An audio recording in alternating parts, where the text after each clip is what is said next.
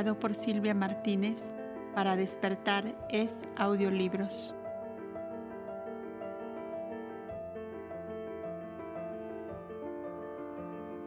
En busca de la paz. La caravana de Licer siguió el camino más corto, que era la carretera abierta por los mercaderes entre la pradera de las orillas del Éufrates y el arenoso lecho del antiguo mar de Carnaín que iba secándose lentamente, dejando al descubierto en sus orillas inmensas playas de arena. Arabia desierta separada por el golfo helanítico de la Arabia pétrea. Todas las tardes al caer la noche, el cuerno del guía daba la hora de su quietud, y los siervos de Licer levantaban cuatro tiendas para él y sus tres berecinas. De Dapes a Babel había 19 días de marcha a buen paso, y caminando de luz a luz, o sea, desde las primeras claridades de la alborada hasta las últimas luces del ocaso. Estos días podían alargarse hasta 30 o 40 si se marchaba con más lentitud y más largas paradas. Mas, Eliseo llevaba repuestos de bestias y había ordenado marcha forzada para terminar el viaje en la última luna de verano, por temor a los vientos helados con que se iniciaba el otoño. Sus seis hijitas eran casi todas de corta edad y sus berecinas no eran mujeres resistentes, resistentes a las inclemencias del tiempo. Cuando comenzaba pues el día, veinte desde que salieron llegaban a las afueras de Babel, a donde los mercaderes que les acompañaban debían dejar grandes cargamentos de productos de la costa del mar. Surima, desde lo alto de su elefante, había tendido su mirada hacia el lejano horizonte en el cual la luz de la alborada le permitía entrever, como erizada, cresta azul oscuro, las montañas de la Arabia pétrea, su tierra natal, mas como otro amor más intenso y profundo que el de la patria absorbía todas sus facultades, no sintió la nostalgia del terruño ausente sino para decir, más allá de esa cadena azul que el horizonte me muestra, bulle el Nilo de torrentoso oleaje.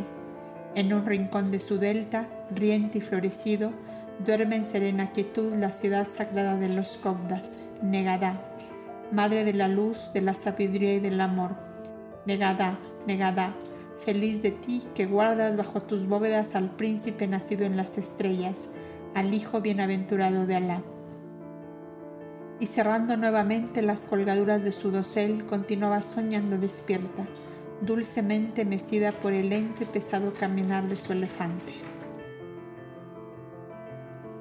De Babel a La Paz solo había un día de marcha, saliendo al amanecer y llegando al caer de la tarde, y Eliser, enterado de las costumbres del santuario, hizo adelantar un mensajero a caballo para que en rápida carrera anunciara su llegada.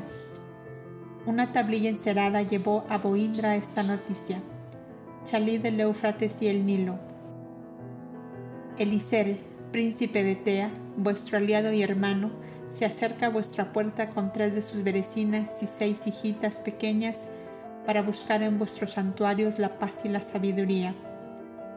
La llegada de un príncipe de la alianza era un acontecimiento bastante común en La Paz, pues ocurría con bastante frecuencia, pero el hecho de que un soberano acudiera con sus esposas para consagrarse cobra todos era cosa extraordinaria y que revestía mucha importancia. ¿Qué había pasado? ¿Un levantamiento armado del pueblo descontento? Reciente estaba la dolorosa tragedia de Chevea en el país de Nairi, y los cobdas pensaron con horror en que otros de los compañeros de la alianza milenaria hubieran caído vencido por las turbias corrientes de la vida. Boindra, con sus dos ancianos audumblas, que ya solo a favor de un báculo podían andar, Ada con sus cobdas consejeras y Adamu y Evana como regentes de los pabellones de los reyes, donde se educaba la juventud, esperaron a los viajeros en los grandes pórticos de la paz. Un poco antes de ponerse el sol, entraba la caravana al gran parque delantero. Boindra y Eliser no se conocían, pues había sido su padre quien acudió cuando la grande asamblea en que se juró la ley de la alianza y se celebró el desposorio del Tidalá con la hija de Jebus. El príncipe de Tea iba a doblar su rodilla en tierra en señal de homenaje y obediencia al gran soberano que tenía ante sí, Mas el Cobda rey le recibió en sus brazos según su costumbre, diciéndole, Dejamos las costumbres serviles para los que no se aman y tomemos para nosotros las de hermanos que hace mucho tiempo caminan juntos. Ada y Evana se apresuraron a recibir a las berecinas y sus hijitas con tal sencilla cordialidad y tan lejos de toda fastuosa etiqueta que las tres mujeres dijeron al mismo tiempo, parece prolongación de mamá grande en Montecasón. Ninguna de ellas sabía que en La Paz se encontraban los progenitores de Abel. Pero el amor de Surima le hizo pronto descubrir el secreto. Enseguida llamó su atención la hermosa mujer de cabellos bronceados que no vestía túnica azulada ni velo violeta. ¿Será la reina? pensó, pero miró al lado de Boindra la jovenada con la diadema y blanco velo de reina Cobda, ante cuyo estrado se hallaba Eliseth, detallándole los móviles de la resolución que había tomado. Como si la sensibilidad de Evana hubiera vibrado al contacto de algo muy intenso que le llegaba desde la dulce mujer, pálida de ojos negros, se acercó a ella la primera para decirle, Parecéis mucho más fatigada que vuestras compañeras. ¿Estás enferma acaso? ¿Quién sois? Por piedad, ¿quién sois? exclamó la árabe con su semblante alterado y mirando a Evana con sus grandes ojos que parecían un abismo. Soy Evana, esposa de Adamú, los regentes de los pabellones de educación para vuestros hijos, le contestó ella con gran naturalidad. ¿Y tenéis un hermano entre los hombres de vestido azul estuvieron en Etea y que ahora están en Negadá? volvió a preguntar Surima. Un hijo, exclamó Evana, iluminándose de amor y de gloria en su hermoso semblante. Un hijo, mi Abel, que tarda demasiado en volver junto a su madre. Surima se estremeció como si una corriente eléctrica se hubiera descargado en sus nervios y sin pensar en lo que hacía se arrojó a los pies de Vana, diciendo en su lenguaje que no todos comprendían. Mujer sagrada, madre del Hijo de Alá, del príncipe nacido en las estrellas. Yo seré tu esclava para toda la vida, porque en algo que sea suyo ha de florecer mi corazón. Y abrazada a las rodillas de Vana lloraba a grandes sollozos. Poindra y sus dos compañeros habían comprendido la exclamación de Surima y estaban profundamente conmovidos. Hicieron comprender prontamente a Ivana de lo que se trataba para que ella, con su tierno amor maternal, ayudase a curar aquella alma de su inmensa locura de amor. No llores, hija mía, le dijo abrazándola tiernamente y sentándola junto a sí, mientras las otras cobdas departían con Bengalina y Adenia, conmovida a su vez por lo que ellas creían crisis histérica de su compañera. Para estar, muy cerca de mí, continuó Ivana, no necesitas ser mi esclava, porque ni eso es aquí permitido ni yo lo quiero. ¿No es más bello ser mi hija? Tengo otras dos hijas jóvenes y bellas como tú, con las cuales espero que seáis muy amigas. Surima encontraba alguna dificultad en comprender el lenguaje de Ivana, en el cual estaba apenas iniciada por las cobdas de Montecasón pero la magnitud de su amor la ayudaba a pescar al vuelo las palabras de aquella mujer sagrada que tenía en sus ojos los ojos de su hijo, el príncipe nacido de las estrellas. Feliz de ti que eres su madre y puedes amarle sin que huya de ti, continuaba como en un delirio la hija de Arab. ¿Me perdonarás? Oh, madre del hijo de Alá, ¿me perdonarás por haberle amado? Sí, hija mía, sí, ¿No eres acaso su hermana siendo mi hija? Cuando sepas cómo le aman Elia y Mavi, mis dos hijas, verás que nada de extraño ni condenable hay en tu amor. Además, ¿quién puede ver a mi hijo sin amarle? Háblame de él, mujer, háblame de él, que mi alma padece una larga agonía desde que partió de aquí. Y saliendo ambas del recinto, ya unidas por la dulce cadena del amor, al hombre luz, fueron a buscar la soledad del jardincillo de Shiva, donde deshojaban sus pétalos encarnados las rosas que acariciara un día el hombre de las hojas secas y cuya quietud y serena calma parecía invitar a los coloquios íntimos de las almas que solo viven para ensayar en sí mismas el poema sublime de un amor extraterrestre. La malicia y la ignorancia humanas han abierto un abismo entre el éxtasis del amor maternal el delirio del amor pasional.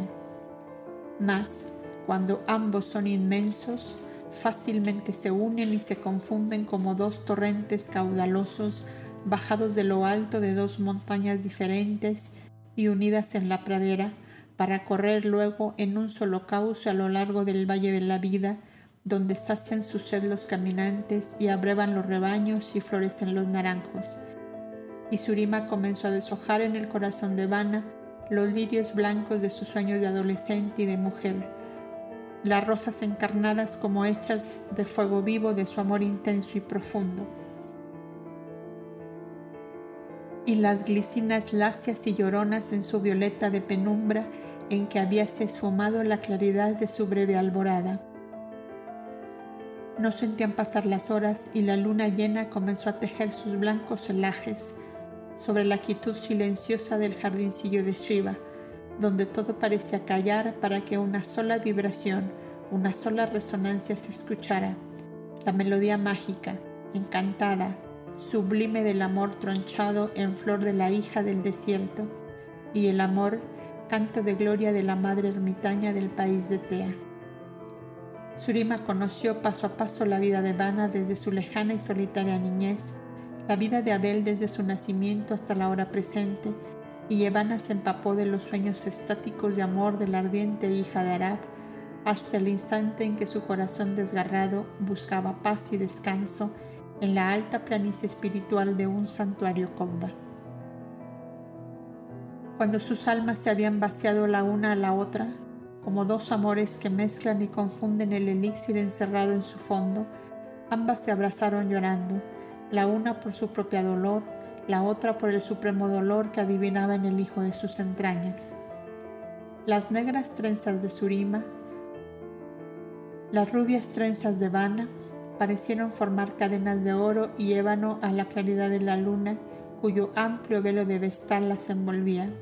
De pronto, una luz más intensa que la del astro nocturno iluminó el jardincillo y una suave voz venida de lejos las llamó de nuevo a la realidad de su largo pasado espiritual y de un futuro más largo aún, pero más glorioso. Madre, Surima, oyeron claramente y al levantar sus ojos inflamados por el llanto, vieron ante sí al hombre luz, formado en verdad como de luz de las estrellas, según el decir del árabe, y al precipitarse ambas para estrecharle, sus brazos delirantes se cruzaban a través de la visión sonriente y serena que parecía acariciarlas con la mirada. ¿Por qué lloráis? les dijo. Si todo cuanto deseáis de mí lo tenéis, ¿no es mi amor lo que buscáis? ¿No es amor lo que os doy? Amadas, amadas de siglos, que habéis cambiado el amor pasional por el amor materno. Evana, enamorada trágica de Yuno en las montañas de Lemuria. Surima, hoy amante apasionada de Abel para ser su madre en un futuro lejano. Faltan aquí otras madres y otras amantes del pasado y del futuro que junto con vosotras lloren sobre la ruina de un amor tronchado y canten en el éxtasis de una maternidad gloriosa. Faltan aquí Elia y Mavi, Solania y Ada, Diva, Nolis y Shiva, amadas y amantes, amadas de siglos. El camino eterno del Hijo de Dios fue regado con vuestras lágrimas y sembrado de flores con vuestro amor. Benditas seas, seas. y la visión se esfumó como un rayo de luna que se hubiera escondido entre nubes grisáceas que agitaba el viento. Las dos mujeres se quedaron inmóviles, con la vista fija hacia el lado en que el luminoso fantasma les había aparecido y sintiendo aún la vibración musical y suavísima de su voz.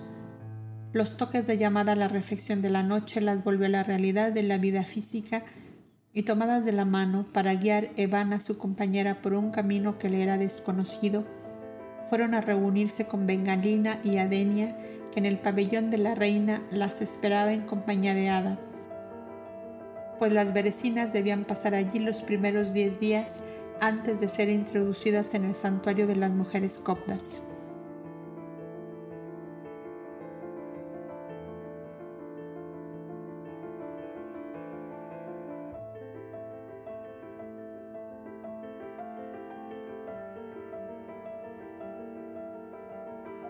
Libros vivos. Al par de estos acontecimientos ocurrían otros que nos harán conocer una nueva faz de la clara conciencia a que por sus sabios métodos habían llegado los hijos de Numo. De 20 en 20 años se realizaban unas extrañas caravanas que cruzaban desiertos, praderas, bosques y ciudades trayendo hacia los grandes santuarios a los cobdas enfermos o ancianos que habían ya cumplido una laboriosa jornada en los edenes o refugios de misión. Estaban justamente en una de esas veintenas y los cobdas ancianos eran conducidos con los más grandes cuidados y precauciones al santuario por ellos elegido para terminar su vida terrestre. Sabiendo todos ellos que la paz era la residencia habitual del Verbo de Dios, los ancianos a quienes les correspondía el descanso, que no era una edad determinada, sino cuando las fuerzas físicas empezaban a agotarse, pidieron ser conducidos a este santuario donde fue habilitado un hermoso y alegre pabellón compuesto de dos grandes compartimentos para hombres y mujeres. Los ancianos llegados a esta situación eran ya considerados como algo muy superior y se les llamaba libros vivos. Tenían libre entrada en todos los pabellones, en todas las dependencias de los santuarios, así fueran de hombres como de mujeres. Podían dedicarse a lo que fuera de su agrado y solo tenían la obligación de dictar a un joven cobda que se les designaba como secretario todo cuanto les había ocurrido en la vida que estaba por terminar. Dado, pues, que la veintena terminaba por entonces, llegaban continuamente a La Paz pequeñas caravanas conduciendo ancianos y ancianas de túnica azulada que venían a engrosar los rollos de papiro del archivo de las edades con las largas narraciones de sus vidas como hombres y de sus combates como espíritus.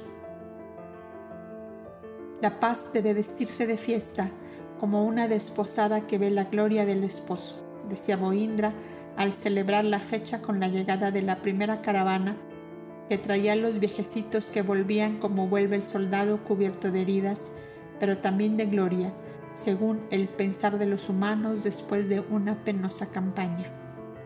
Son nuestros mártires, son nuestros santos, exclamaban los jóvenes cobdas, son en verdad libros vivos en que ha escrito la eterna energía sus mandatos soberanos, sus designios supremos, su voluntad invariable. Y era que los jóvenes se cambiaban mutuamente sus impresiones al ir recibiendo los dictados de aquellos heroicos viejecitos cuyas vidas eran una serie interminable de sacrificios, de inmolaciones y de vencimientos. Algunos llegaban mutilados de diversas y espantosas formas, por haberse resistido a las arbitrariedades de caudillos sin corazón y sin conciencia, por haberse interpuesto entre el verdugo y la víctima, por haber pretendido salvar abismos que hubieran sido llenados con sangre humana. Cuando sonaba por las tardes el toque de descanso y los cobdas se derramaban por los parques, como aves fatigadas que sacuden su plumaje a los dorados resplandores del sol poniente, comenzaban las confidencias y los comentarios que en grupos de dos, de tres, de cuatro o cinco se hacían los jóvenes que habían sido designados secretarios de los ancianitos que iban llegando.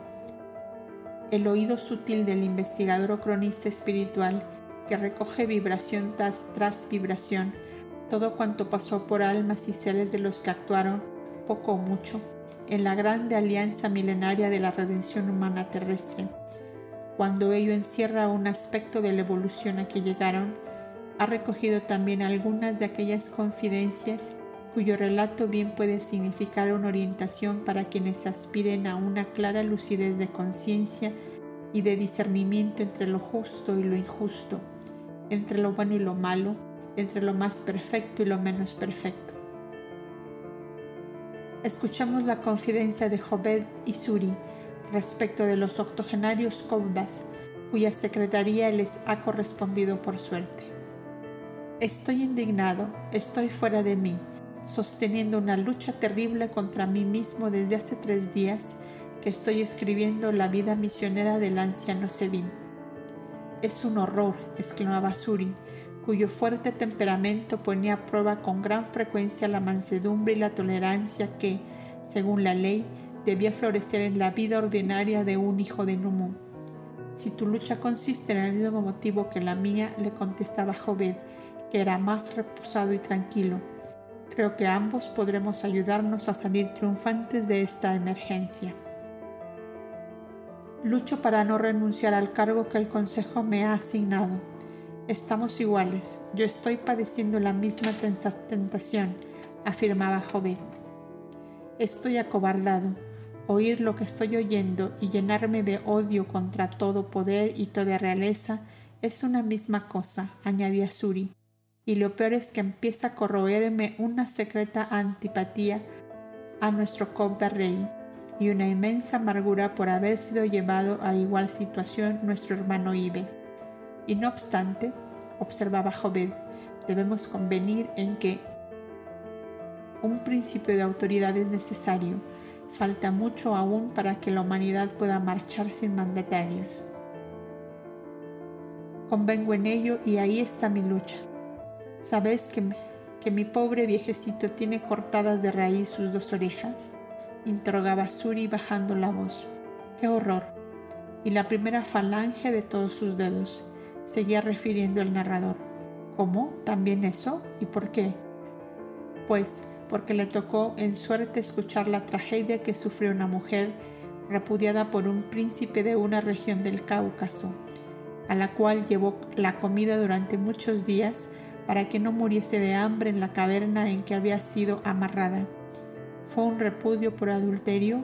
No, sino porque la esposa favorita le había tomado un grande odio a causa de haber obtenido antes grandes favores y dones del príncipe, por lo cual no paró hasta malquistarla con él y que fuese apartada para siempre del lado de su señor, obteniendo ella todas las prebendas concedidas anteriormente a la otra. El amor al lujo y la envidia, decía joven meditando, son los dos tropiezos formidables de los espíritus encarnados en el sexo femenino. Tengo observado en nuestras crónicas que la envidia y el lujo arrastran a la mujer hasta el crimen.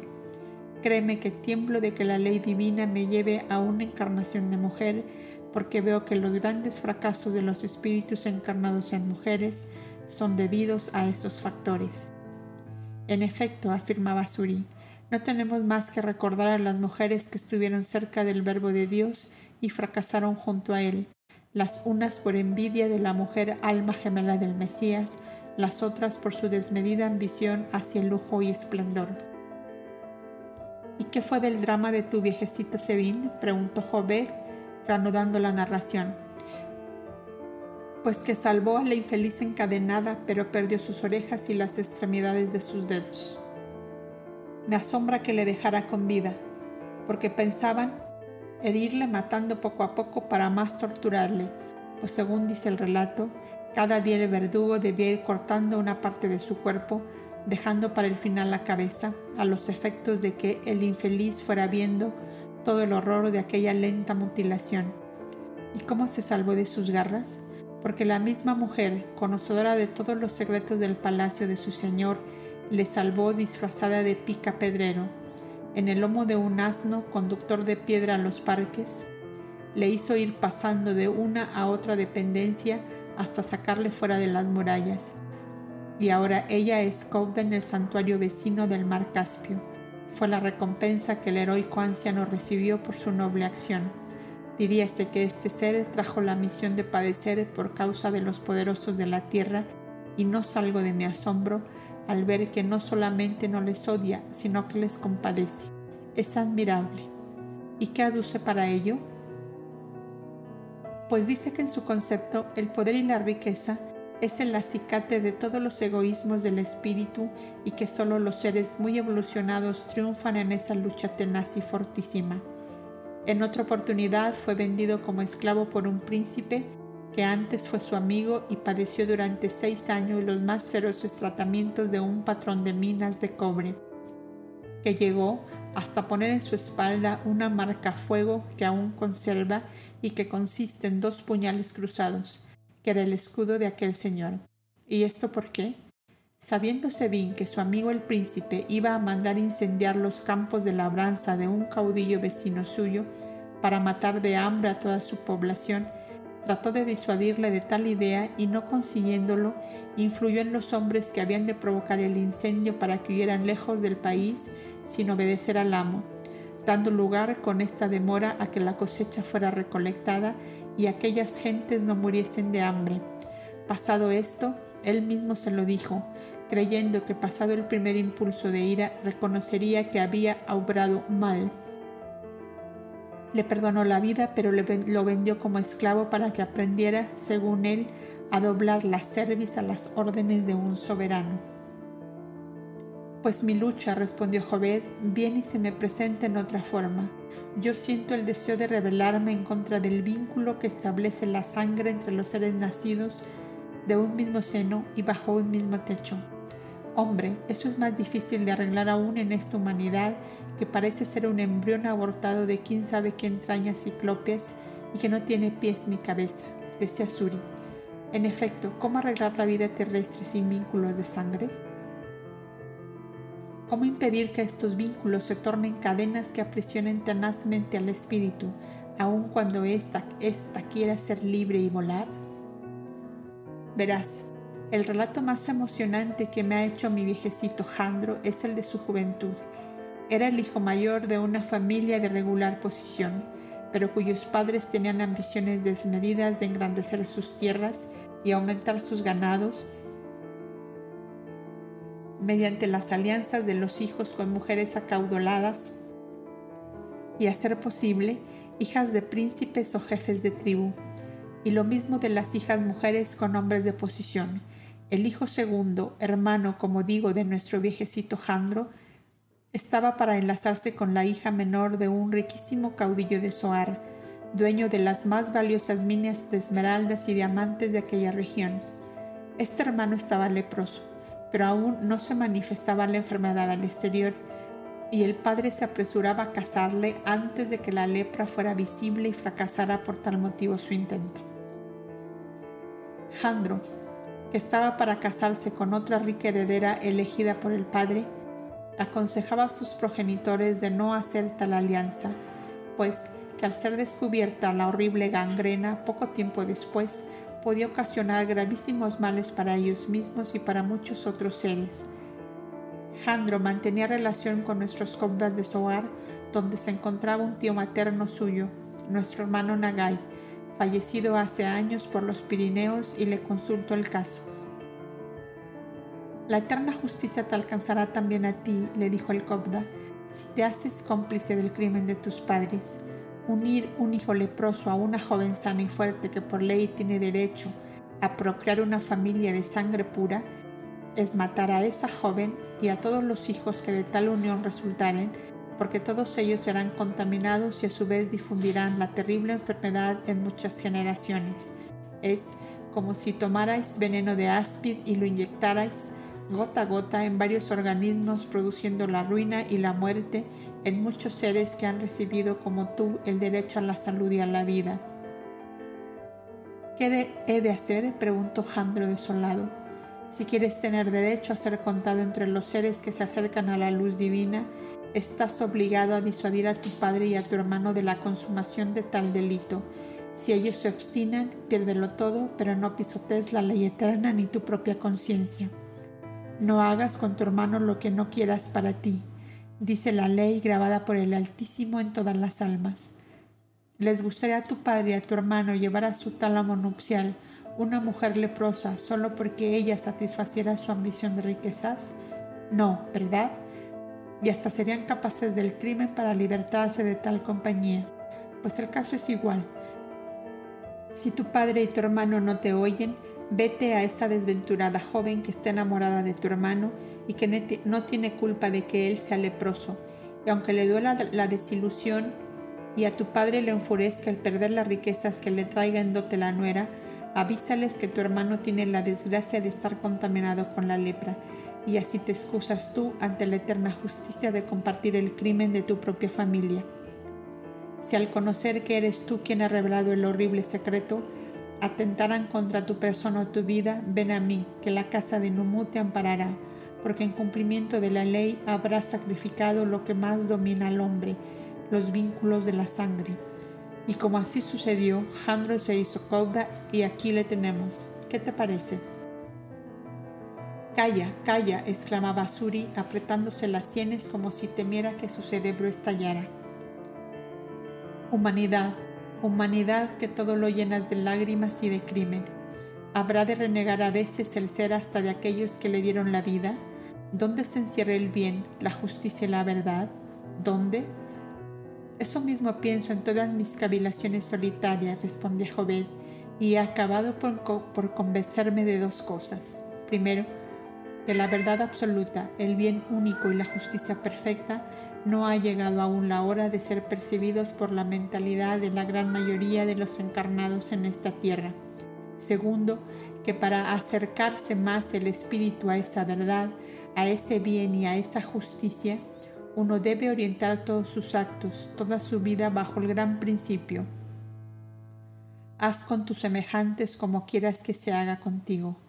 Hoy por hoy, creo que es el camino más derecho y más seguro. Para nosotros que estamos empapados de la ley divina, eso basta y sobra, pero nosotros somos casi una imperceptible minoría. En cambio, la gran mayoría de los seres terrestres juzgan un bien las riquezas y el poder, y llaman mal a aquello que les impide tenerlo. Juzgan un bien la vida física y llaman mal, desgracia, desventura a la enfermedad y a la muerte. Por ejemplo, las gentes entre las cuales vivimos llaman hasta hoy horrible y espantosa desgracia al hundimiento de las cinco ciudades del Valle de Sidín y los ancianos que aún lo recuerdan tiemblan de espanto y lloran por los millares de víctimas de la magna catástrofe. Nosotros sabemos que de esas ciudades se vaciaba como el pus de un cáncer abierto toda especie de corrupción y las más horribles enfermedades y juzgamos que su desaparición fue un beneficio divino por sanear moral y físicamente a la especie humana, a los que perdieron fortuna, haciendas, techo y hogar, quedando reducidos a la mayor miseria, les parecerá indudablemente un grave mal.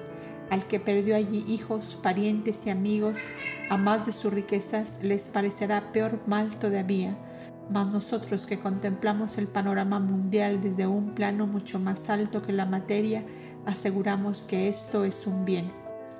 Justamente, le interrumpió Jovet, ahora acabas de pronunciar la gran palabra. Cuando la humanidad terrestre llegue a mirar todas las cosas y todos los acontecimientos desde el mismo plano en que por dicha nuestra estamos colocados hoy, entonces todos llamaremos bien al bien y mal al mal.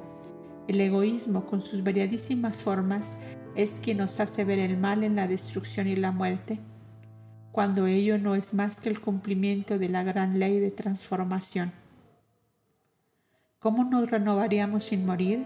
Por las clarividencias de nuestros grandes videntes que nos han legado sus maravillosas percepciones astrales, Sabemos que cuanto más perfecto es un planeta, más evolucionada es la humanidad que lo habita y más largo tiempo duran las encarnaciones físicas de los seres que viven en él. Y la razón es bien clara. Los seres, por su mayor comprensión, viven en un todo conforme a las leyes naturales del mundo en que habitan y eliminan así todas las enfermedades que en los mundos atrasados son consecuencia de los excesos y de los abusos. Para aquellos seres, la muerte es solo una circunstancia, un detalle de los muchos que se van encadenando en la eterna vida del espíritu. Entonces continuó dialogando Suri. Pareceme que debemos doblar la hoja y esperar siglos y siglos a que los hombres de esta tierra aprendamos a conocer el bien y el mal, la justicia y la injusticia, la verdad y la mentira, eso no llegará hasta que, hasta que el dolor haya redimido al hombre terrestre de su gran pecado, lo tuyo y lo mío. Entonces dime, joven, ¿de qué pasta son los hombres? Como nuestros viejecitos Sebin y Jandro hace tantos años supieron encontrar la verdad y la justicia, el bien y el mal, para sacrificar por ellos lo que es más querido al corazón del hombre. Yo digo que son pasta de héroes, de mártires y de santos, espíritus fuertes que están ya como marcados por el dedo de Dios para las grandes inmolaciones del mesianismo en edades futuras. Son en verdad libros vivos en que podemos aprender si queremos todo lo que es capaz de obrar el alma humana cuando es consciente del ideal que persigue. En ese instante se cruzaron por una avenida de cerezos con otros dos de sus compañeros, Ainis y Abelio. Al igual que ellos comentaban los relatos de los ancianos a quienes les servían de secretarios, y justamente venían buscando hacer consultas sobre un caso que encontraban difícil de dilucidar. He aquí, decía Belio, el relato de mi libro vivo. Sentaos en ese banco y tomad aliento porque pareceme que vuestros nervios van a vibrar demasiado fuerte. Hombre, estos libros vivos nos están resultando como un ejército de gigantes en un campamento de hormigas, decía Joved que era de jovial temperamento. Pues oídme, mi protagonista se hizo cauda por un fuerte desengaño de amor que lo llevó a juzgar erróneamente a todas las mujeres por la novia infiel que había pisoteado su corazón y su vida. Como no era el primogénito, no encontró mayor oposición en la familia, máxime cuando legó a sus hermanitas mujeres todos sus derechos a los cuantiosos bienes de fortuna que habían de pertenecerle. Cuando llevaba unos doce años en la casa de Numu y su espíritu se había ya serenado completamente, se le presenta a la más pequeña de sus hermanas que solo tendría 16 años y le dice, Queriel, nuestro padre ha comenzado a padecer de un mal tan extraño que ningún sabio ha podido conocer y he podido descubrir que nuestra madre tiene amor culpable con un hermoso extranjero, venido como mercader de perlas de un país muy lejano. Yo estoy enloquecida de espanto y nadie lo sabe más que yo. ¿Qué debo hacer? Dime, ¿qué debo hacer? Nuestro hermano mayor sabes que gobierna los pueblos que le trajo en dote su mujer, y como ella es heredera, el viejo cerrú de Alesia no le deja venir a nuestro lado. Mis otras hermanas en los países de sus maridos están todas lejos de mí y nada harían con tal noticia. Ayúdame tú, que según el decir de las gentes estás en la casa de la sabiduría. Él estaba en un refugio de Soar y de acuerdo con el patriarca se encaminó con su hermana a la cual prohibió que anunciara su llegada a la casa de sus mayores. Teñido el rostro con un jugo de nogal, se hizo contratar como insectos en las habitaciones del caudillo para observar la extraña enfermedad de su padre y los culpables amores de su madre. Entre el ejército de criados pudo muy bien pasar desapercibido, Observó que por la noche su madre decía que deseaba ella velar a su esposo y que los insectos se fueran a dormir. Nuestro Cobda encontró por fin el medio de quedarse oculto detrás del pesado pabellón que casi cubría la inmensa tarima cubierta de pieles en que descansaba su padre. Vio que su madre entró llevando un abanico especial para hacerle viento que no era ninguno de los usados por los siervos para este fin y la vio que mientras lo agitaba muy cerca del rostro de su esposo, ella se aplicaba disimuladamente a la nariz un pequeño pomito casi oculto por completo entre su mano cerrada. Aquel abanico derramaba un perfume delicioso, pero que de tal manera provocaba el sueño que él mismo luchaba contra aquella pesada sensación. Luego se sentía una fatiga, una gran dificultad en la respiración y casi un penoso ahogo. Era sin duda un activísimo narcótico cuyo abuso debía necesariamente ser mortífero al correr del tiempo. Dormida la víctima, vio a su madre pasar a su cámara particular, donde ya la esperaba el hermoso extranjero, mercader de perlas. Su madre era joven y hermosa, pues había tenido su primer hijo a los trece años. ¡Horror! exclamaba el hijo aterrado. ¿Cómo cayó en tal abismo su madre, la propia mujer que le dio el ser que le acarició siendo niño? Adúltera y envenenadora. ¿Qué hacer, Altísimo Dios? ¿Qué hacer? Si callo para ocultar la deshonra y el crimen, mi padre morirá envenenado dentro de poco tiempo y entrará a gobernar estos pueblos el malvado aventurero que así ha llevado hasta el crimen a una mujer que no era mala en el fondo de su espíritu si la denuncio, será condenada a morir por asfixia, emparedada en una caverna juntamente con su compañero de delito. Mi padre es aquí el inocente, el justo. Su pueblo lo necesita para mantenerse en paz, tranquilidad y abundancia como hasta hoy. Puedo pensar que Él es un agente de la bondad divina para hacer evolucionar esta masa de seres iguales o inferiores que Él, mientras que mi desventurada madre está labrando su desdicha y a la vez la de todo su pueblo. Y el angustiado Copta se retorcía de dolor, clamando a la eterna luz que le extinguiera la vida para no pasar el duro trance de entregar a su madre a la justicia humana. Uno de los diez fundadores se le apareció en lo más terrible de su angustia para decirle, Valor, hijo de Numu, que el que no es capaz de pasar por encima de los vínculos de la sangre para cumplir con el deber, no es digno de llamarse hijo de Dios. Mira, y le hizo ver cuatro vidas anteriores de su madre en que por debilidad amorosa habíase tornado criminal y perdido cuatro encarnaciones. Para corregirse en esta vida, tu madre, continuó la visión, necesita todo el dolor y el espanto de esa tragedia que su propio error le lleva. En sus cuatro vidas anteriores, la piedad divina le concedió la ocultación de su crimen como camino para el arrepentimiento, mas como éste no llega por medio de la misericordia, es necesario que llegue por la justicia. Avisa al Consejo de Gobierno de tu Padre el crimen de la que te dio el ser para que la justicia despierte su espíritu, está ya al borde del tenebroso abismo de donde no se sale, sino convertido en polvareda de átomos que han de formar en lejanas edades embrionarios ensayos de una nueva evolución. Y ante el consejo reunido en torno de su padre y en presencia de su, de su desventurada madre, hizo querer el espantoso relato.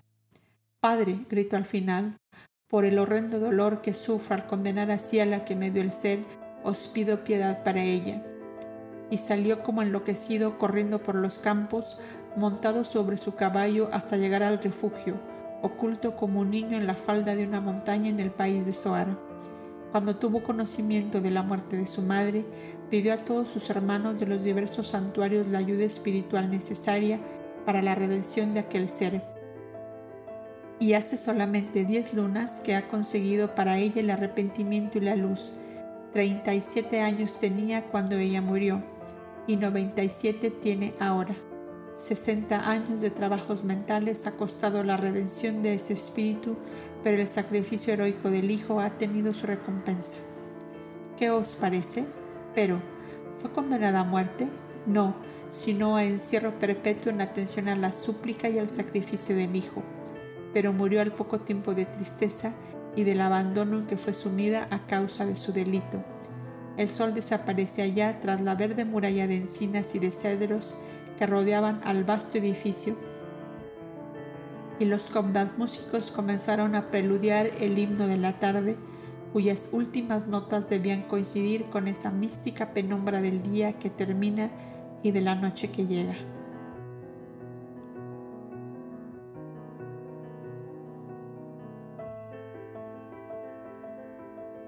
negada.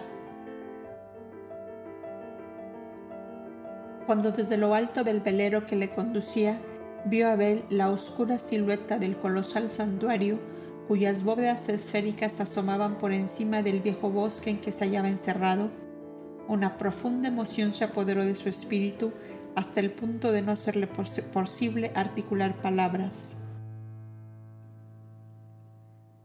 En la tenue sutilidad de su cuerpo mental parecieron diseñarse claramente las siluetas venerables de aquellos diez hombres heroicos, últimos retoños de la escuela antuliana diseminada en un día lejano hacia distintos continentes y cuya enseñanza había caído en completa relajación como toda institución humana en un planeta de escasa evolución.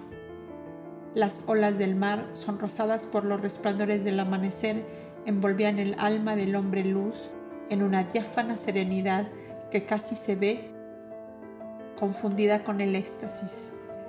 Y dejándose llevar hacia atrás en lo infinito del espacio y del tiempo, se vio a sí mismo en su personalidad de Antulio, allá entre las selvas magníficas de Atlántida, seguido por muchedumbres que le aclamaban primero por el beneficio recibido y le infamaban después, Así que el oro sacerdotal había comprado a buen precio el juicio de las masas ignorantes y viles, tan fáciles de cambiar cuando el metal resplandece ante sus ojos.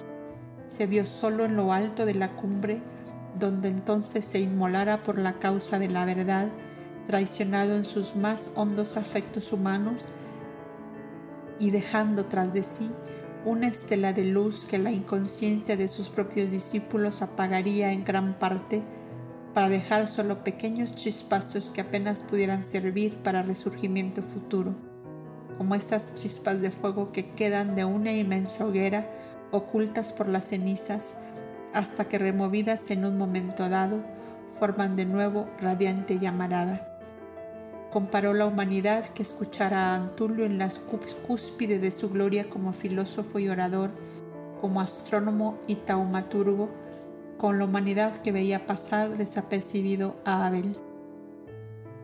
Sin inquietarse lo más mínimo ante la gran voz de la ley eterna que parecía gritarle, levántate y anda. Varios milenios se habían transcurrido y la eterna viajera continuaba envuelta en harapos, cubierta de sangre y lodo, mezclando a intervalos sus carcajadas de cortesana con el chirrido de sus cadenas de esclava. Y vio que todos los ensueños divinos de Antulio se hundieron entre la densa nebulosa de la ignorancia y el egoísmo humano, humano para surgir después de siglos de entre una montaña de ceniza pequeñas chispas de luz que volaban al empuje formidable de los acontecimientos.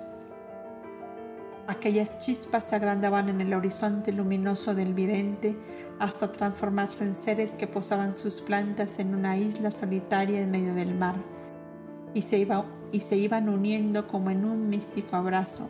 Primero tres, Pap Giros, el Lotos y Carnaín, luego otros dos, Ben Nilo y Gion Sever. Más tarde cinco jóvenes y casi adolescentes, Beth Emes, Pitson, Pijavirot, Booth Atis y Vi y vio, la y vio la silueta grave y serena del filósofo atlante pasar como una lámpara gigantesca por el cuerpo mental de los diez unidos, entrelazar sus auras hasta formar una aureola gigantesca de en medio de la cual surgió esta idea. ¿Dejaremos apagarse de sobre la faz de la tierra la luz de Antulio? Huyamos de nuestros ciegos compañeros que no quieren ver y busquemos aquel lejano continente cuya silueta se vislumbra desde aquí al resplandor del amanecer. Aquella tierra desconocida albergará hombres incultos y salvajes donde podremos encender de nuevo la luz de la divina sabiduría y los diez fugitivos huían mar adentro en un velero pescador, dejando en la isla refugio al centenar de emigrados de las costas hundidas de Atlántida. Cada uno dejaba parientes, amigos, hermanos, padres, para seguir lo desconocido, como si un extraño vértigo les empujara por las olas del Mediterráneo en busca de algo que ellos mismos no sabían precisar y el vidente se veía a sí mismo como un resplandor de luna llena guiando el velero de los prófugos hacia la costa montañosa del noreste africano. ¿Qué buscaban allí? ¿Qué esperaban encontrar? Soñaban, soñaban el divino sueño que embriaga a todos los elegidos para plasmar en hechos incomprensibles a las turbas inconscientes los grandes designios de las superiores inteligencias encargadas de conducir las humanidades a la cumbre de sus destinos.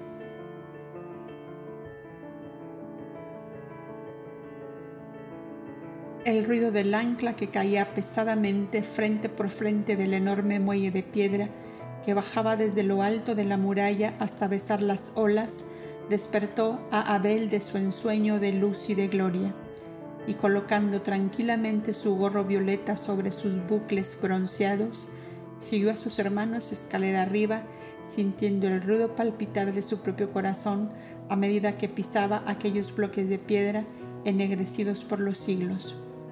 Un ruido como de piedra que rueda hacia el abismo se escuchó en medio del silencio majestuoso y profundo. Era el torno puesto en movimiento para correr hacia un lado la piedra gigantesca que cerraba la entrada, en la que estaba esculpido en alto relieve la imagen de Numú con un cordero entre los brazos. Abel se encontró de pronto ante un círculo de 200 ancianos que pasaban de los 90 años y detrás de ellos una muchedumbre de coptas, casi todos de edad avanzada, envueltos en las túnicas de blanca lana de las grandes solemnidades. Adonai, el parajome, había cedido a los más ancianos el derecho de ser los primeros en dar a Abel el beso fraternal de bienvenida. Pero aquellos viejecitos de más de cien años algunos no acertaban sino a llorar de felicidad y clamar en medio de su llanto. Luz de Dios, niño de Dios, caricia de Dios sobre nosotros. Y aquellas manos temblorosas se enredaban unas con otras entre los rizos bronceados de Abel, que pálido e inmóvil no acertaba a moverse. Tan honda era la emoción que le embargaba y cual un niño estático que inmóvil se dejase acariciar por centenares de madres anhelantes, el joven Cobda sonreía mientras hacía esfuerzos para contener también el llanto que pugnaba por brotar de sus ojos. El coro de músicos y cantores llenaba el ambiente con las dulces melodías del himno al amor fraterno. Amor que tejes guirnaldas de siempre vivas eternas y vas sembrando en los mundos lluvia de flores y estrellas, amor que rompes cadalzos y desmenuzas cadenas, luz que las almas reclaman, agua que todos esperan, amor que secas el llanto y en risas cambias las penas y tornas en realidades las más ilusas quimeras. Amor, radiante alborada, luz de los cielos, excelsa, que disgrega las tinieblas y hasta en las tumbas clarea amor que subes al hombre en tus alas gigantescas al pináculo más alto de azules cumbres serenas y le haces vivir la vida que el hombre a siglos espera sin acertar a encontrarte por los caminos que lleva. Te busca en el, en el esplendor, te busca entre las grandezas y tú anidas en las almas que por ti todo lo dejan. Teje guirnaldas, amor, de flores que no se secan, que los valles terrestres eternamente florezcan. Cuando las últimas notas del canto se sumaron en el espacio, la ola inmensa de emoción habíase serenado también, y por fin Abel, dueño de sí mismo, pudo decir en medio de la numerosa asamblea de sus hermanos reunidos en torno suyo, La voluntad divina me ha traído para que yo aprenda de todos vosotros el amor y la sabiduría. Enseñad, enseñadme, os pido a conocer a Dios y enseñadme a amar a la humanidad. Por tales palabras el Maestro se constituía discípulo de sus discípulos que comprendiendo y valorando la profunda modestia del hombre luz, prorrumpieron en una aclamación unánime. Gloria a Dios que nos visita con su luz y con su amor. Y en medio de tal desbordamiento de amor fraterno, Abel fue conducido a visitar el vasto santuario que a su parecer era tan grande como diez veces la paz. El recorrido, a la ligera fue a terminar en la vasta sala de asamblea anexa al archivo de las edades, donde se reunían tres veces a la semana para estudiar en conjunto alguno de los artículos de su magna ley, a interpretarla de acuerdo a los conocimientos y evolución que iban alcanzando paulatinamente. A veces ocurría que algunos de los copdas se encontraba con luchas, tropiezos o dificultades en el camino espiritual que habían emprendido. Y en otras asambleas tenían preferencia para exponer antes que nada su tortura o duda y que los hermanos reunidos les ayudasen a salvar el obstáculo y subir a la montaña árida y penosa que lleva a la perfección. Había muchos copdas que habían formado hogar en su primera juventud y por contingencias de la vida comunes a aquellas épocas se habían visto impelidos por los acontecimientos a refugiarse en aquel santuario buscando seguridad personal o vendidos como esclavos por desastres guerreros, víctimas siempre del egoísmo humano. El día de llegada de Abel era día de asamblea espiritual y cuando apenas se habían sentado todos en los estrados que en triple fila rodeaban el vasto recinto, soy oyó la voz de Adonai y el parajome que dijo, si alguno de los hermanos padece en su espíritu, que en la presencia de Dios derrame su pena en nuestro corazón y que Él nos dé su luz y su amor para remediarlo. Un cobda que tocaba ya la ancianidad se puso de pie y dijo, pido a mis hermanos luz y consejo para la dificultad que encuentro en mi camino. Al llegar a la casa de Numu, dejé allá en mi país, en la costa sur del Ponto, un hijo. Apenas casado recibió de mí la parte de bienes que le pertenecía, pues yo conocí que por sus ambiciones desmedidas empezaba a intrigar con las tribus vecinas para usurpar derechos ajenos y engrandecer los suyos por ambición. Se hizo aliado del gran jefe del norte, Lugal Marada, y por ambición aún busca alianza con nuestro Tidalá del Éufrates y del Nilo.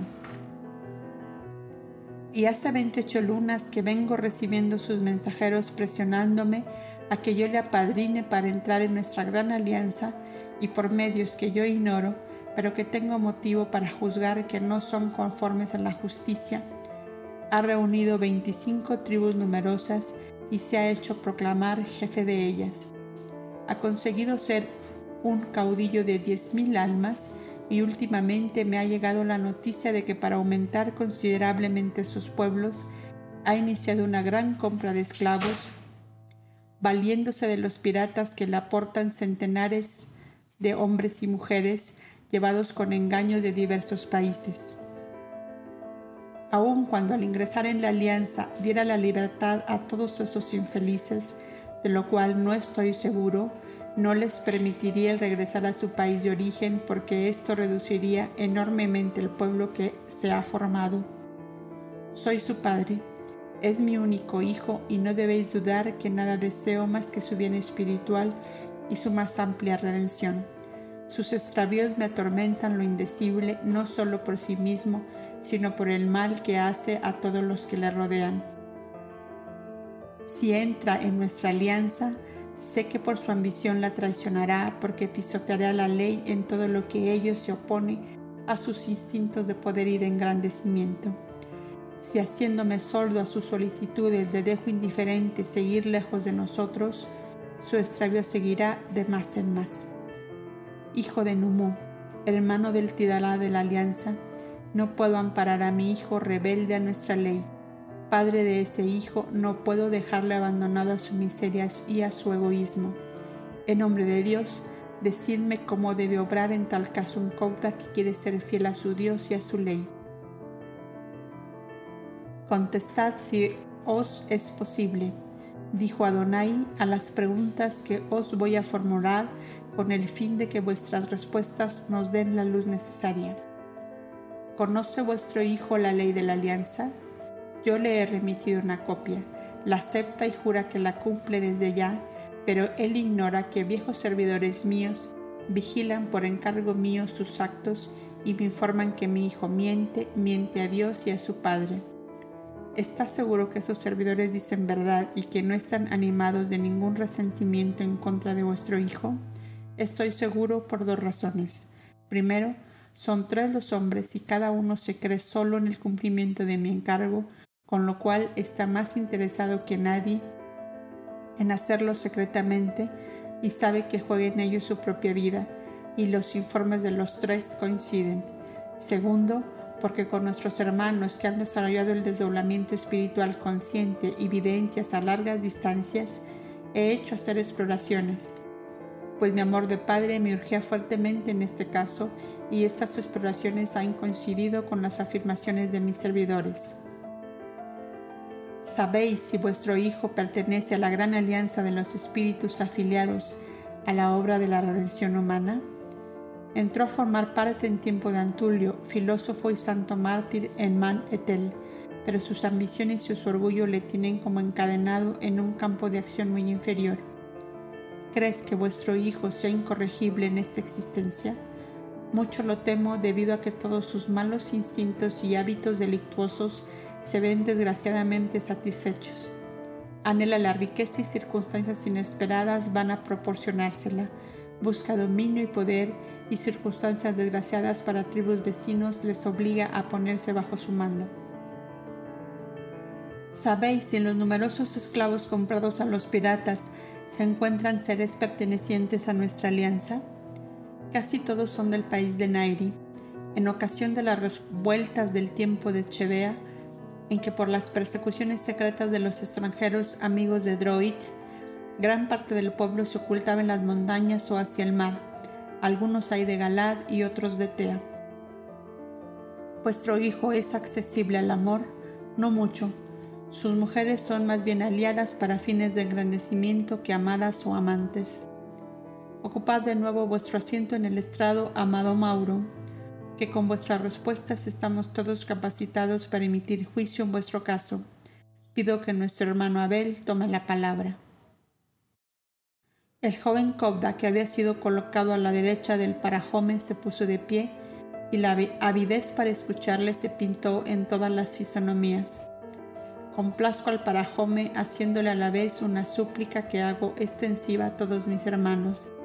Creo que en estos casos, antes que yo, los más indicados para emitir juicios son los Cobdas que han sido padres y que tienen hijos en el exterior, porque yo, no sintiendo en la actual existencia en mí la fuerza del amor paternal, ¿acaso fuera mi juicio demasiado duro para un corazón de padre?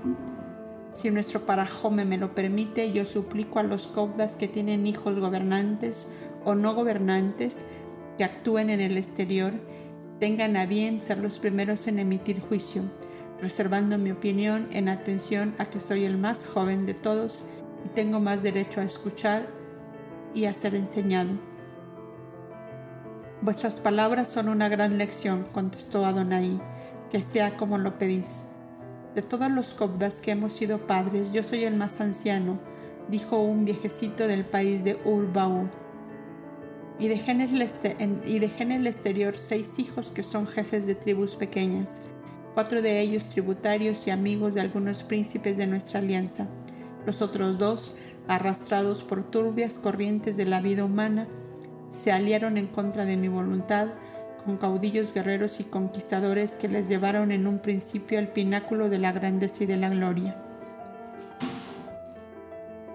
Y llenos de satisfacción del orgullo colmado en su deseo, decían burlonamente a sus hermanos que continuaban en la modesta posición de sus mayores. Dejad de ser abejorros que estáis metidos en la cueva nuestro Padre no fue capaz de legarnos gloria y grandeza y nosotros hemos tenido el valor de conquistarla. ¿Qué sabe Él, metido monje, de la vida que hacen los que han nacido para ser príncipes dirigentes de pueblos? Y yo consolaba a los hijos humillados diciéndoles, esperad un poco más y el Altísimo hará ver cuál es más fuerte, si el poder y grandeza que han conquistado o mi amor de Padre para redimirlos. Pasaron 14 años sin que yo les dejara llegar ni una palabra de reproche, pero mi pensamiento, secundado por mis hermanos, les seguían sin interrupción, sin interrupción. Cayeron en desgracia de los jefes que los habían hecho jefes guerreros, estuvieron desterrados y prisioneros, y hasta fueron vendidos como esclavos. Yo lo sabía todo y los dejé padecer por bastante tiempo, porque estaba escrito que en cada caso como este, de tan manifiesta rebeldía, solo el abandono y el dolor es capaz de ejercer acción benéfica. Después de doce lunas de trabajos forzados en las minas de Soar, hice que mis hijos modestos y fieles a la voluntad paterna les compraran la libertad y los volvieran al país. Así se han curado de todas las embriagueces y delirios en que el desmedido orgullo les tenía enloquecidos. Juzgo que al hijo de nuestro hermano Mauro le hará mucho bien la medicina y le hará mucho mal satisfacerle la ambición de entrar como príncipe en nuestra alianza. Ya se ve que no busca la evolución moral que ella marca, sino el engrandecimiento y honra que significa el ser elevado a hermano y amigo del gran soberano que reina desde el Ponto hasta el Nilo. No tengo nada más que decir. Yo, dijo otro anciano poniéndose de pie, He sido puesto por la ley divina en un trance aún más duro que el de nuestro hermano Mauro, que acaba de hablar. Tenía un hijo caudillo supremo en el país de Arab, nuestro vecino, que entró en nuestra alianza a raíz de la partida de este plano del viejo Chalid a Germesú de Soán. Y de tal modo se había despertado en él la avaricia de oro que llegó a vender las hijas de sus hermanos para favoritas de reyes extranjeros de los países del hielo y formando pacto con los piratas cretenses, dejó que una horda de ellos se llevase las más bellas jovencitas de las montañas de Arab. Entre ellas fue mi nietecita Surima, una delicada flor del cielo en la cual tenía puesta yo mi mirada porque vislumbraba grandes designios divinos sobre ella. Creía interrumpida su evolución y la lloré perdida hasta hace poco tiempo que, en desdoblamiento espiritual, la he visto entrando en nuestro santuario en La Paz. La conducta de ese hijo comenzó a causar relajación en esa parte de nuestro país y muchos jefes de tribus comenzaron a relegar al sitio de las ordenanzas sin fuerza ni vigor, la ley de la alianza. Y el consejo aquí presente sabe que yo, con su autorización, salí de este santuario, vestí mi, indumentaria de jefe superior de mi tribu y me presenté ante los míos. Sublevé a todos los que fueron mis súbditos, destituí a mi primogénito y puse en su lugar a mi cuarto hijo. Hice más, lo condené, lo, condené a 80 lunas de encierro perpetuo y a no ser jamás jefe de la tribu. La lección fue dura para él y altamente dolorosa para mi corazón de padre, pero fue necesario no solo para él, sino para todos aquellos que impulsados por el ejemplo empezaban a seguir el mismo camino. Juzgo que nuestro hermano Mauro, para ayudar a la corrección de su hijo, no solo debe oponerse a que entre en la alianza que desde ya traiciona, sino que debe tratar de que deje el puesto de caudillo que ocupa haciendo que los príncipes de Nairi y de Tea y de Galad reclamen sus súbditos vendidos como esclavos. Puede someterlo al juicio de todos los príncipes de la alianza, los cuales tienen el derecho de, destituir al que traiciona la ley. El aludido se levantó a la vez para decir, Con lo que habéis expuesto ha quedado marcado el camino que debo seguir. Ahora os pido que recabéis para mí de la eterna energía la fuerza necesaria para obrar en este caso como espíritu que aceptó la misión de hacer evolucionar a otro espíritu y no como padre que ama egoístamente a su hijo. Abel se puso de pie para cumplir su palabra de terminar ese día la asamblea espiritual.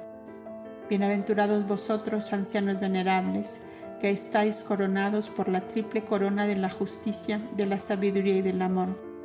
¿Qué os puede decir un joven que comienza la vida a vosotros que lleváis tantos y tantos años de sacrificios y de inmolación? De pronto los tres ancianos que habían hablado en esta asamblea cayeron en una profunda hipnosis y sus cuerpos astrales se desprendieron manifestándose vestidos con pieles de animales, el uno armado de un arco y un carcaj lleno de flechas, el otro con una red de pescador y el otro cargado con un fardo de papiros blancos como las túnicas que estaban vestidos. Nuestros padres, nuestros padres, y se nos había ocultado bajo el manto de su profunda humildad, exclamaron todos a una voz. La emoción que se apoderó de todos creó una atmósfera de tan inmenso amor y simpatía que las vibraciones espirituales más elevadas fueron fácilmente perceptibles el joven Abel apareció envuelto en una radiante aurora que le daba un aspecto de gran serenidad. Papiros, Ben Nilo y Bet Emis, dijo, como iluminado por una interna visión. Al igual que en aquella hora de trágica inmolación, continuáis todavía desangrando el corazón en sacrificios interiores, acaso más dolorosos e intensos que el de vuestro cuerpo y el de vuestra vida. La hora de, la libertad ha llegado para vosotros, mártires de la verdad, apóstoles invencibles de la justicia y del amor. La luz increada os espera. La sabiduría infinita os reclama en otros mundos donde debéis derramarla. El eterno amor os llama para introducirnos en el alcázar de sus nupcias divinas. Y así, estático, abrió sus brazos a los tres cuerpos astrales que se abrazaban de él, uno en pos del otro la muchedumbre de los cobdas absortos en tan inusitada escena los vieron como diluirse en el luminoso ambiente que envolvía a Abel y esfumarse hacia la techumbre del, intenso, del inmenso recinto. Cuando todo pasó y fueron los circunstantes dueños de sí mismos en medio de la vida física que por un momento habían olvidado, encontraron los cuerpos de los tres ancianos semitendidos en el estrado, con la beatífica serenidad del que ha dejado el cautiverio de la vida terrestre en medio de un desbordamiento de amor y de felicidad. Esperaban ver al Verbo de Dios encarnado antes de partir a la inmensidad, dijo Adonai, tomándoles el pulso, el pulso para cerciorarse de que eran cuerpos sin vida.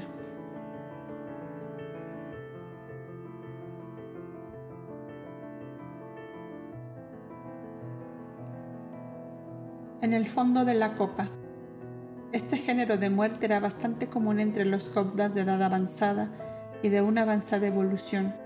Abel se sintió fuertemente impresionado, pues que en La Paz había solo dos cobdas octogenarios, Tubal y Cicedón, y él no había presenciado más muerte que la de Senio el día que vistió la túnica azulada. Y como en la vida material frecuentemente parecía bajar de las alturas, en que planeaba su espíritu atraído por su propio ego y por sus fuertes alianzas con las inteligencias superiores, en esta circunstancia volvió a ser un joven Cobda que necesitaba de la fortaleza, de la luz y del apoyo de los viejos maestros que lo rodeaban. ¿Por qué ha ocurrido esto cuando yo llegaba? ¿Por qué? ¿Por qué ha ocurrido esto?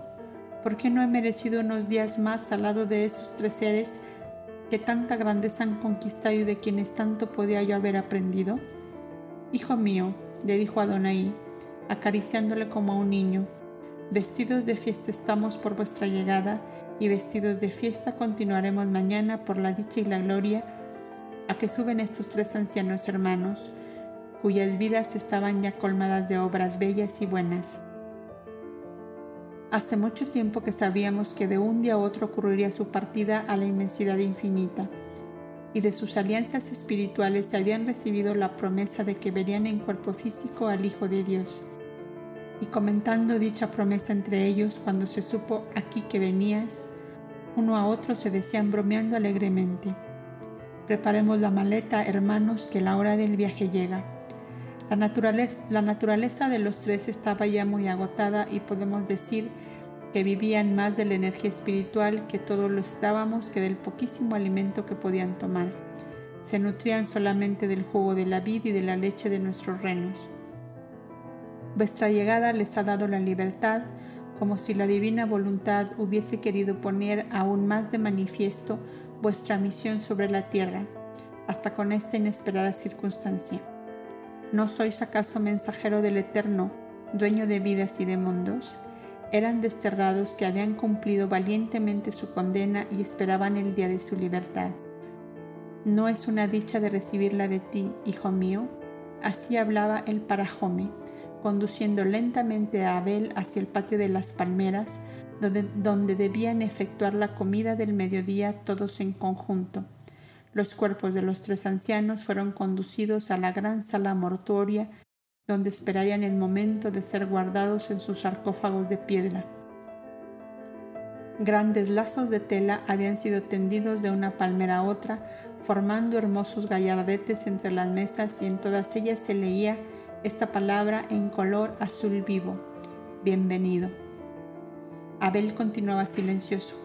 Cuando todos ocuparon sus sitios y él en medio de los ancianos del alto consejo, el parajome dijo solemnemente, que este ágape fraternal con que nutrimos la materia sea ante todo cita de compañerismo y de alianza perdurable con todos nuestros hermanos desaparecidos de este plano. Que así sea, contestaron todos como un inmenso clamor.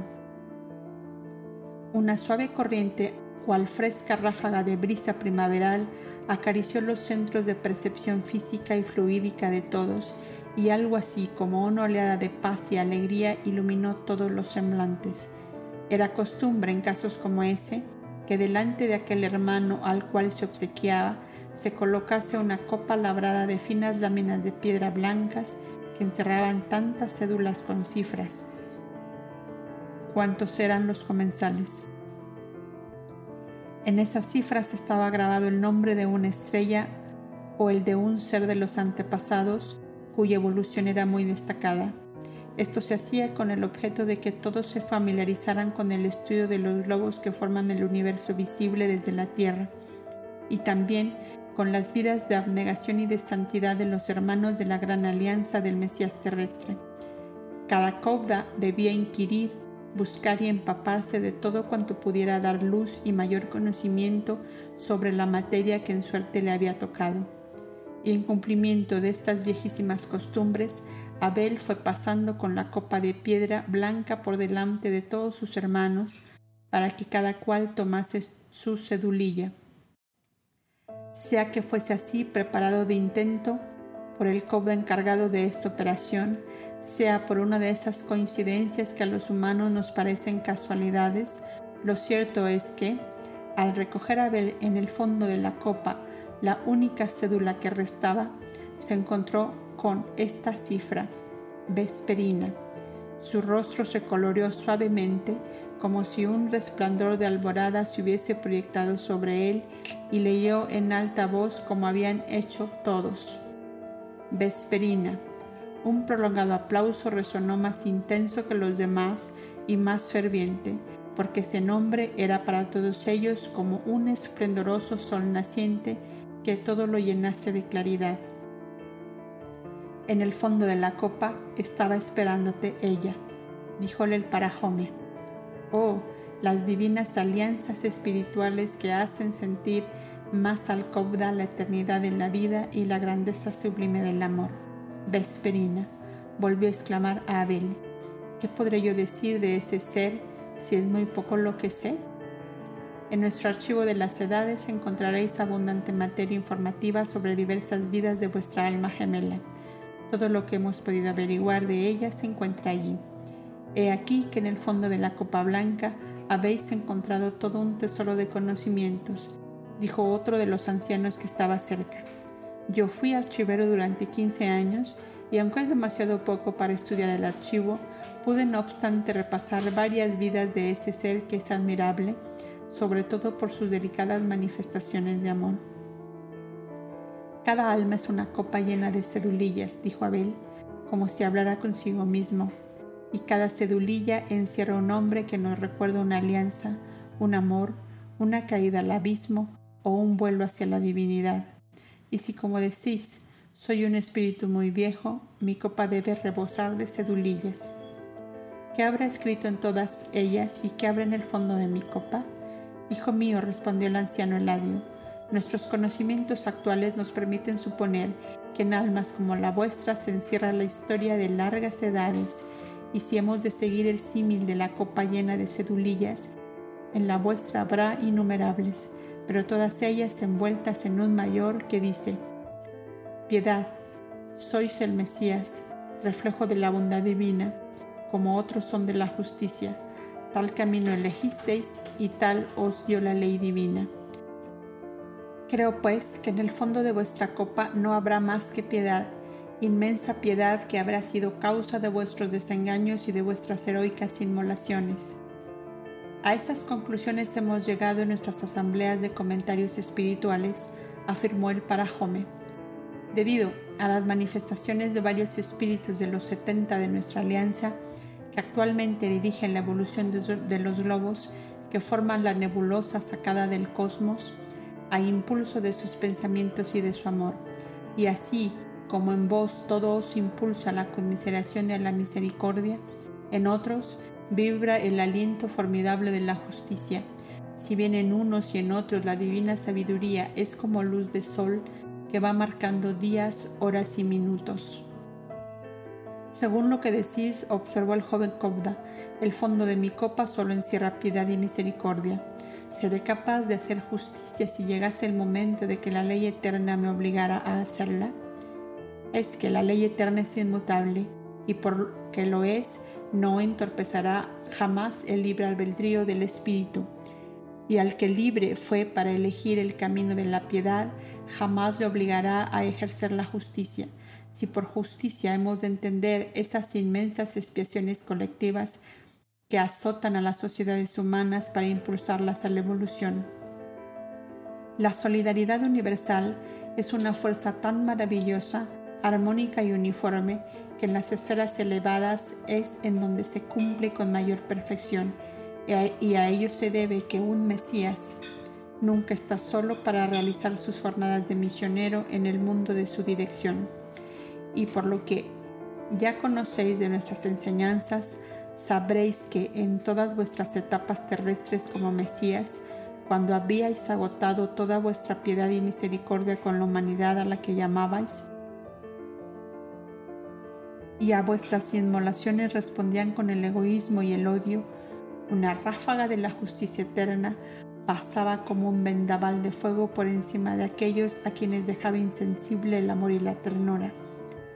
La ley de la solidaridad universal hace vibrar en tales casos el aliento soberano de la justicia por medio de aquellos de los setenta de vuestra alianza, a cuyo pensamiento obedecen las legiones de espíritus llamados destructores de la justicia.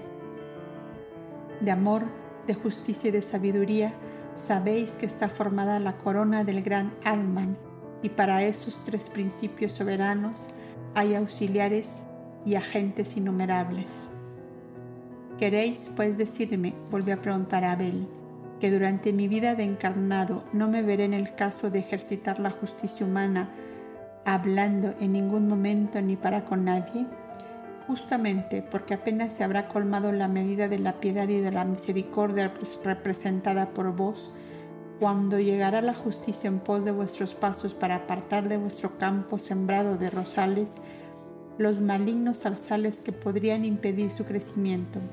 En los eternos caminos de Dios todo está equilibrado y medido, y justo y preciado. Y así, antes que vos comenzarais vuestras encarnaciones como Mesías de este planeta, eran los auxiliares de la justicia eterna quienes impulsaban a la humanidad terrestre, incapaz de sentir ni comprender las suaves irradiaciones del amor y de la felicidad sois un libro vivo para Jome, le dijo Abel, y no me cansaría jamás de hojear vuestras páginas. Como Boindra es el cobda de la armonía y de la belleza, vos lo sois de la metafísica exacta, lúcida y radiante. En el fondo de la copa de Boindra parece dormitar la armonía como tórtola de eternos arrullos, y en el fondo de vuestra copa parece parpadear la luz viva de una lámpara que hace ver desde muy lejos. Verdaderamente cada alma es una copa en el fondo de la cual se esconde el destino del ser en su largo peregrinaje a través del infinito. La corneta de llamada anunció que el ágape había terminado y los coptas, abandonando en grupo el patio de las palmeras, se dirigieron al puente interior para pasar del edificio a la verde pradera cruzada en todas direcciones por los riachuelos del Nilo donde los labriegos hacían entonces la recolección de los frutos con que la tierra compensaba sus afanes. El otoño estaba por terminar y las tareas eran pues múltiples. Los cobdas que gozaban de sus fuerzas y buena salud iban entrando por pequeñas cabañas de tierra y hierbas y salían calzados con una especie de suecos provistos de dos aletas de un tejido de fibra vegetal las cuales se sujetaban por ambos lados de la pierna más arriba de la rodilla. Igual que en el Éufrates, exclamó Abel, olvidándose por un momento las elevadas y profundas disquisiciones que le habían ocupado antes. Con vuestro permiso para Jome, que en este momento me siento también labriego para ayudar a cosechar lo que no he sembrado. Reto como un niño se internó en una de las cabañas para proteger su túnica y sus pies con el calzado de los labradores. En el fondo de la copa se escondía la piedad que gota tras gota se derramaba incesantemente. Miradlo, dijo el parajome a los cobdas que estaban cerca de él. Y todos vieron a Abel descargar de los hombros de un labriego un enorme saco de trigo que apartaba de la era y le ayudaba a llevarlo en peso hasta los graneros. El Mesías de la piedad y del amor dejó en suspenso en su carroza de luz a la esplendorosa metafísica del Cobda Adonai con todo de conceptuar la sublime y casi divina ante la formidable atracción que ejercía sobre él el dolor humano, representado en aquel instante por el abriego ya de edad madura, agobiado bajo su carga, que él conceptuaba superior a sus fuerzas. Que el Altísimo os pague vuestro socorro porque ya no podía más, dijo el abriego, enjugándose el sudor de la frente con el dorso de la mano. ¿Y por qué haces este esfuerzo demasiado para vos sin pedir ayuda? interrogó Abel casi en tono de suave reproche. ¿Quién os obliga a trabajar más de lo que podéis? La gratitud, amo Cobda, la gratitud que es a veces una tirana de nuestro propio corazón. Vos no sois de Negadá, vuestro acento me lo dice, y además yo no os vi nunca entre los hombres del santuario, respondió el labriego. Si fueras de aquí, sabrías que el viejo Edipo, ni aun trabajando con diez asnos, haría lo que se ha hecho por él. Yo vengo de donde truena el torrente, al cual fui arrojado con mi mujer y mis hijos pequeños por venganza entre tribus enemigas, y vuestros hermanos se precipitaron a la correntada arriesgando su propia vida para salvar la nuestra cuando yo casi llegaba a la vorágine. Mi familia se cansó ya de la gratitud y me abandonaron por no poderme arrancar de los trigales de Negadán. Veintiocho años pasaron desde aquel tiempo, pero es demasiado poco para la magnitud de mi deuda. Mientras este, este, este breve diálogo, llegó el parajome y los ancianos que le seguían. Oh, Edipo, Edipo, le dijo al verlo, será preciso atar esas manos para que se aquieten algún día, porque te empeñas en hacer más de lo que puedes. Oh, Parajome, y me lo decís vos, cuando con vuestros compañeros os arrojasteis al torrente, también hicisteis más de lo que podíais, respondió el labriego con los ojos húmedos de contenida emoción, al sentir la mano de Adonai que le daba palmaditas en la espalda. Este hombre debía llamarse gratitud, decía el parajome hablando con Abel. Sí, ya lo sé, me lo ha referido en breves palabras. ¿Qué os parece? dijo marchándose de su lado toda su familia que quiso repatriarse. No hubo forma de que él se decidiera a separarse de aquí. Abel pensó en la ingratitud de Caíno y con la voz que temblaba por el sollozo comprimido dijo, con una décima parte de su gratitud, la humanidad sería cien veces menos desventurada de lo que es. Me acordaré siempre de ti, Edipo, porque eres un ser extraño en esta tierra. Cuánta frescura ha recibido mi corazón bebiendo el elixir que guarda en el fondo de tu copa. Hombre de la gratitud, eres una perla perdida entre el rastrojo, exclamó el joven Cobda, abrazando al abrigo para volverse al santuario. Y él quedó quieto inmóvil y sereno a la puerta del granero, mirando a los cobras hasta perderse en la arboleda que rodeaba el vasto edificio. Este mismo ser, siglos después, sintió que se cumplían las palabras, me acordaré siempre de ti, porque el príncipe de la paz, Krishna, entre cuyos servidores se hallaba comprendido, le eligió entre todos para guardar a su anciano abuelo, el rey de Madura, de las criminales intenciones de aquellos que querían envenenarlo. Vidas oscuras y desconocidas de la humanidad fueron siempre las vidas de este ser, en el fondo de cuya copa cantaba madrigales la gratitud. Edipo, el abriego de Negadá, Mani y Sada, el guardián de Madura, Hipotes, el fiel conductor de Timetis, la princesa egipcia, y Zebedeo, abuelo paterno de Santiago y de Juan en los días de Jesús de Nazaret, marcan algunas de sus etapas terrestres que he podido desentrañar de los eternos archivos de la luz.